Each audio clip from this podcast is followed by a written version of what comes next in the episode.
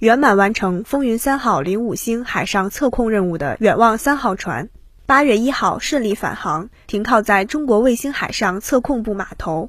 这次出航，全体船员克服了出航时间长、工作节奏快、测量海域气象多变等困难，提前开展任务针对性准备，按计划完成了试验文书学习、薄弱环节补强、设备性能指标测试、技术状态验证等一系列准备工作，为成功护送风云三号零五星入轨奠定了坚实基础。远望三号船是我国自主设计和建造的第二代航天测控船，主要担负对火箭、高中低轨卫星和飞船及空间站等目标的海上测控通信任务。自下水以来，圆满完成了以神舟、嫦娥、北斗为代表的九十余次海上测控任务，测控成功率达百分之百。